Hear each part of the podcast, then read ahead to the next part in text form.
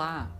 Sejam bem-vindas, bem-vindos e bem-vindes ao Fala Frida, uma plataforma online que tem como objetivo ampliar e valorizar vozes femininas. Na segunda temporada do Fala Frida podcast, eu, Nicole Spor, fundadora do Fala Frida, mãe, cientista social e escritora, entrevistei diversas mulheres incríveis sobre suas experiências de amamentação. Agosto é considerado pela Organização Mundial da Saúde o mês mundial da amamentação, e o tema de 2020 é Apoiar a amamentação para um planeta mais saudável. Nós do Fala Frida queremos contribuir com essa conversa trazendo depoimentos honestos, profundos e corajosos sobre como é amamentar na prática.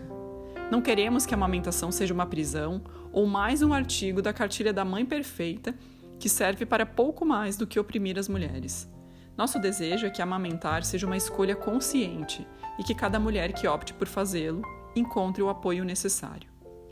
Se você deseja apoiar a produção de mais conteúdos importantes como esse, acesse o apoia.se falafrida e contribua financeiramente com o nosso trabalho. Aproveite para visitar o site falafrida.com.br e nossa página no Instagram, fala.frida. Vem que essa temporada tá linda!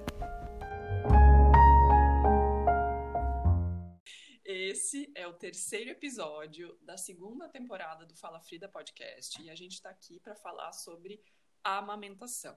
Eu me chamo Nicole, eu sou fundadora do Fala Frida e hoje eu vou ter a honra de entrevistar a Dani Caetano, que é editora do Fala Frida. Tudo bem, Dani? Tudo, tudo ótimo.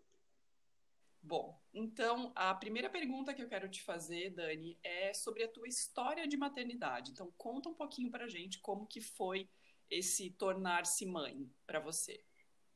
Ah, então, para mim foi, eu considero que foi um pouco difícil porque eu tinha algumas expectativas irreais. Eu fui muito ingênua, assim. O Fernando foi muito desejado e planejado mas eu planejei diante de uma situação irreal, então ficou tudo na hora que veio assim, eu considero que eu fiquei completamente perdida. E eu fiquei perdida já no primeiro mês de gravidez, porque eu tive muito enjoo. Então eu me lembro muito assim da primeira vez que eu senti o meu enjoo e eu não sabia que tinha a ver com gravidez, veio um enjoo muito forte, muita vontade de vomitar. E um, aquele desmaia, não desmaia, desmaia, não desmaia. E eu achei que, era, que ia ser momentâneo, eu achei que eu ia conseguir passar por aquilo, ia ser só uma fase, mas foram os nove meses de gestação assim. Eu tive o que eles chamam de hiperenemese, né? E eu não, não imaginava que eu ia ter. A minha mãe teve na terceira gestação dela, e a minha mãe chegou até a ficar hospitalizada, só que eu esqueci que isso existia. Então, logo na gravidez, eu, eu passei por muita dificuldade por ter hiperenemese, por ter muita enxaqueca e muita muita dor, muita dor de cabeça com, com aquela doença, é, como se fosse uma gripe, assim, uma dor de cabeça muito forte, então não podia tomar remédio. Eu passei muita parte da minha gravidez de cama. E isso para mim foi foi muito difícil, porque eu estava numa fase assim que eu estava estudando muito, trabalhando muito, e de repente eu tive que parar tudo por causa da gravidez, e aquela frase, ah, gravidez não é doença, gravidez não é doença, e eu estava de cama. Comecei a me sentir também já nessa fase muito culpada. E depois que meu filho nasceu, passou, passou completamente os enjoos, as dores de cabeça, as, as enxaquecas todas. E chegou a fase de, de cuidar dele, que eu achei que eu ia conseguir super fácil, que, que seria tranquilo, mas eu percebi que tinha muita demanda, tinha muito que ficar acordada, tinha muito que levantar de madrugada e não descansar nunca, e eu não imaginei que ia ser aquilo. Mas ainda assim eu considero que, que é uma experiência que para minha vida é muito boa, porque é um relacionamento que eu construí com o Fernando que eu não imagino a minha vida sem esse relacionamento, assim, com meu filho.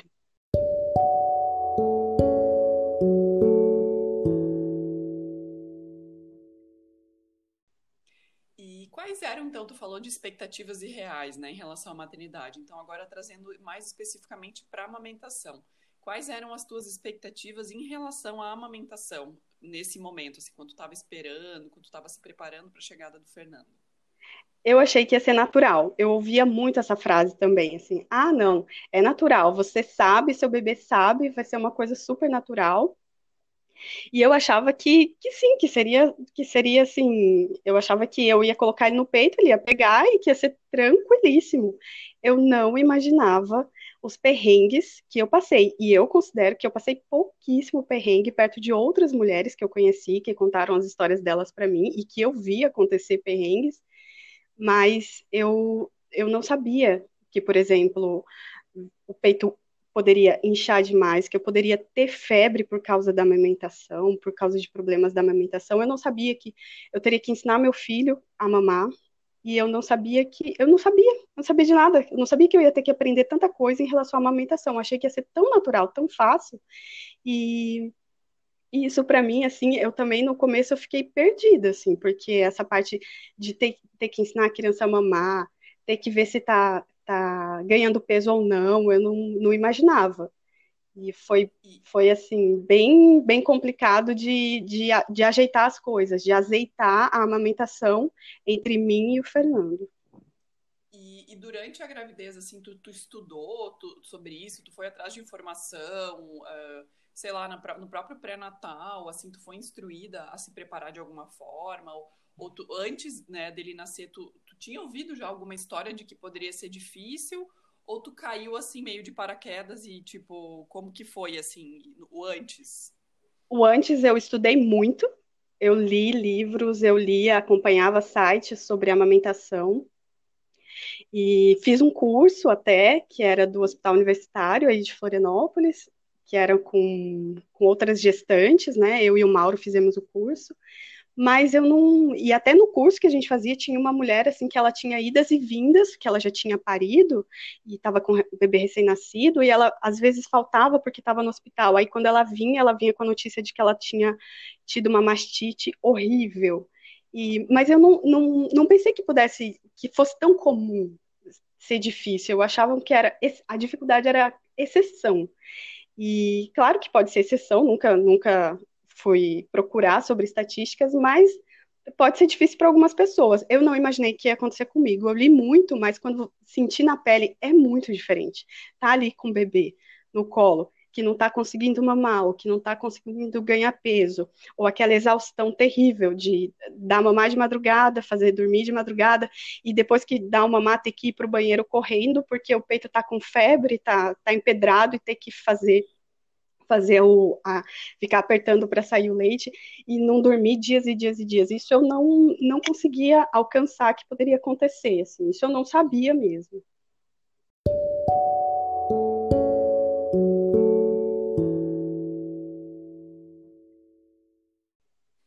Tá, e, e conta assim então, tá, como é que foi? O teu parto foi ok, daí tu logo pode voltar para casa? Como que foi assim? Tenta tenta lembrar, assim, tá, daí você chegou em casa ou já no hospital, o que, que aconteceu, tenta, conta pra gente quais foram essas dificuldades, assim, que, que tipo, meio que cronologicamente, assim, que vocês enfrentaram, Dani.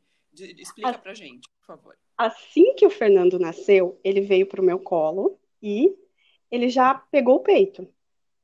E aí eu pensei, tranquilo, né? Isso aqui, Beleza. olha só. Olha só, deu certo, fiquei tão feliz, abri um sorriso é tão lindo.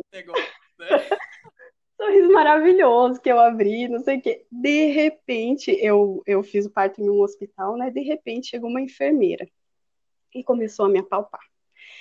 E aí ela começou a mexer na boca do Fernando. E ela começava a falar assim: mãe, tem que fazer isso, mãe. Mãe, você tá vendo a boca dele? Ele não tá mamando. Mãe, olha aqui o seu peito. Você tem que segurar o seu peito assim, colocar o seu bico.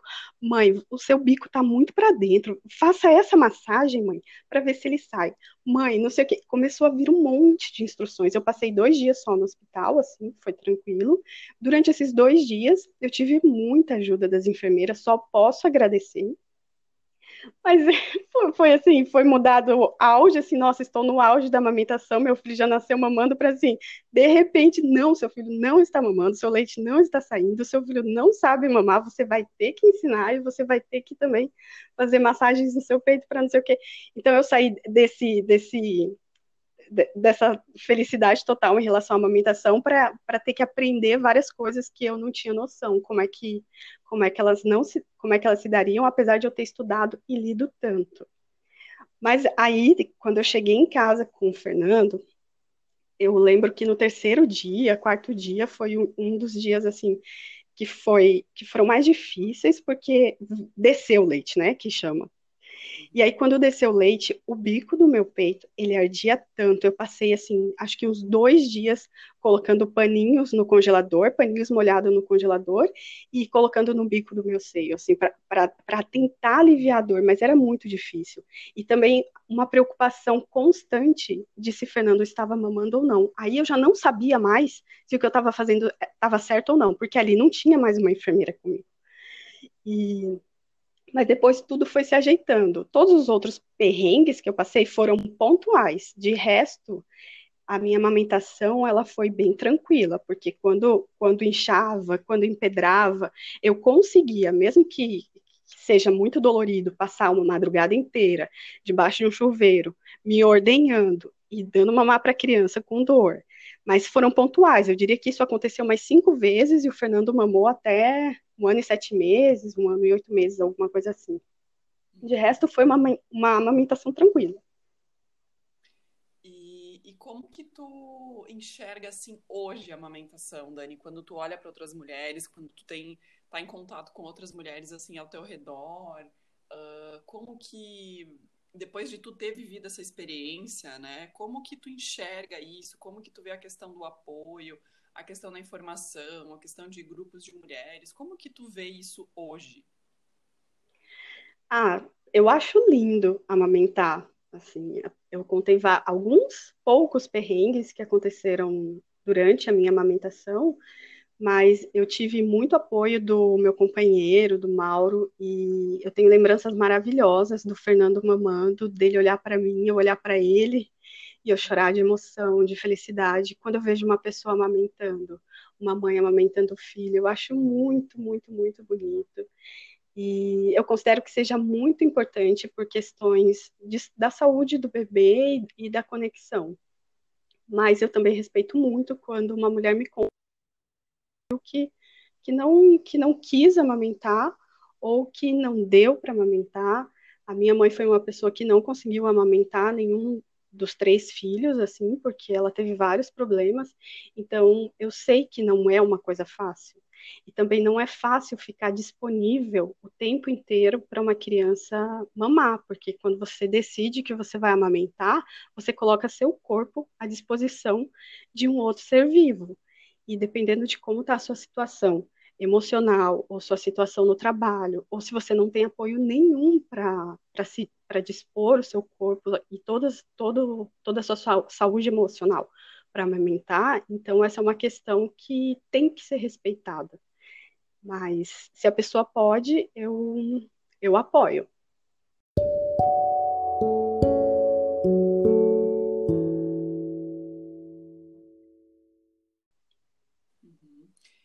Tu se sentia assim, depois que daí o negócio engrenou e tal, e depois como depois que foi fluindo assim, Tu, tu sentia algum olhar quando tu amamentava na rua? Tu sentia algum constrangimento de colocar o peito para fora? Como que tu como que era assim socialmente no teu entorno, as pessoas que perto de ti assim, tu, tu se sentia à vontade ou tu preferia ir para um lugar mais tranquilo para amamentar o Fernando? Como que era assim levar a amamentação para fora de casa, digamos assim? Como que tu se sentia?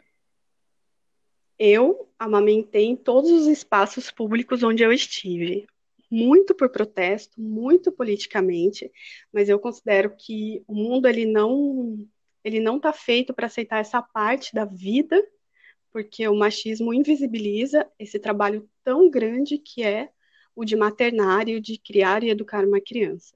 Então, eu me senti muito, muito, muito excluída de lugares onde eu precisava amamentar uma viagem, às vezes, de avião, num assento pequeno, na universidade, porque eu ainda estava fazendo, terminando a graduação, quando eu tive o Fernando, quando eu engravidei, e aquilo não foi aceito.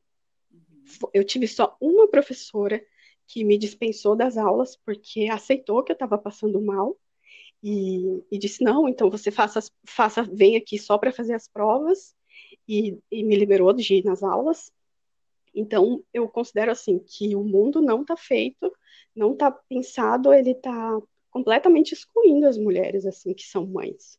Então, E, e, quando, a, quando a coisa é a amamentação, eu acho que é pior ainda. Eu senti, sim, muitos olhares e muitas pessoas até me disseram. Eu pensei que eu não ia ouvir a frase, ai, cobre, cobre aí esse peito, nossa, aqui tá passando muita gente.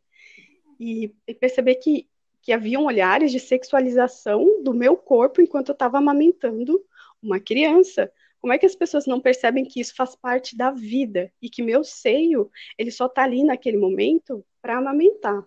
Então, é uma, é uma questão, assim, pela qual eu luto muito e, e amamentei nos espaços, principalmente para protestar também.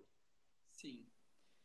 E, e, se tu fosse hoje conversar, assim, com uma, uma jovem mãe, no sentido de uma mulher que está gestando, uma mulher que está, ou que, que quer ser mãe, ou que está refletindo sobre a, se ela vai amamentar ou não, que, que, que, tu diria para ela, assim, né? A partir de toda essa tua experiência, a partir de tantas reflexões e, de, e dos teus estudos em relação ao papel social, inclusive, da amamentação, o que, que tu diria, assim, para uma mulher que está refletindo sobre isso, a partir da tua experiência? Ah, eu diria para ela entrar em algum grupo de mães, porque eu senti muita falta de ter mães perto de mim apesar de eu ter todo o apoio do meu companheiro, do pai do meu filho, para eu amamentar, que ele sempre dizia assim: ah, esse é seu relacionamento com o Fernando, eu apoio qualquer decisão que você tomar. Mas eu sentia muita falta de mulheres para trocar experiências. Uhum. Muitas vezes, quando eu estava passando muito perrengue, talvez se eu, se eu tivesse escutado alguém dizer: olha, é, faça isso ou não faça isso, ou mesmo mesmo palavras de apoio, assim, faz muita diferença. Eu fui encontrar um grupo de mulheres mães quando meu filho entrou para a escola. Então, eu considero que nesse ponto seria muito melhor se antes eu tivesse me, me disponibilizado e procurado grupos de mães, porque fez toda a diferença na minha vida quando eu me reuni com outras mulheres que eram mães. E se eu pudesse dizer qualquer coisa para as pessoas, assim, que vão ser mães ou que desejam ser mães é converse com outras mães. Se você está afim de ser mãe, converse com outras mães para você se planejar dentro da realidade que pode acontecer na sua vida. As mães não são iguais, os bebês não são iguais, então escute várias histórias para você pensar: e se acontecer comigo, igual aconteceu com a fulana? E se meu bebê tiver as mesmas demandas que o bebê da fulana? Isso faz toda a diferença eu acho que eu mirei muito é, em, em, uma maternidade romântica, romantizada. E quando o Fernando nasceu, que as demandas vieram, que as demandas com amamentação, com cuidados e tal vieram, eu percebi que nesse ponto eu poderia ter me saído melhor, poderia ter, ter me saído muito mais, muito mais confortável se tivesse escutado uma, outras mulheres que já estavam, que já tinham sido mães e que já estavam amamentando. É isso que eu diria. Incrível. Amei. Adorei a nossa conversa. Muito obrigada. Eu acho que a gente tem muito a falar sobre isso. Obrigada por dividir a tua experiência comigo. Tanta intimidade, ao mesmo tempo, tantas questões que são políticas, né? O pessoal é político, afinal de contas. Então, Dani, Nossa, muito obrigada. Foi muito legal.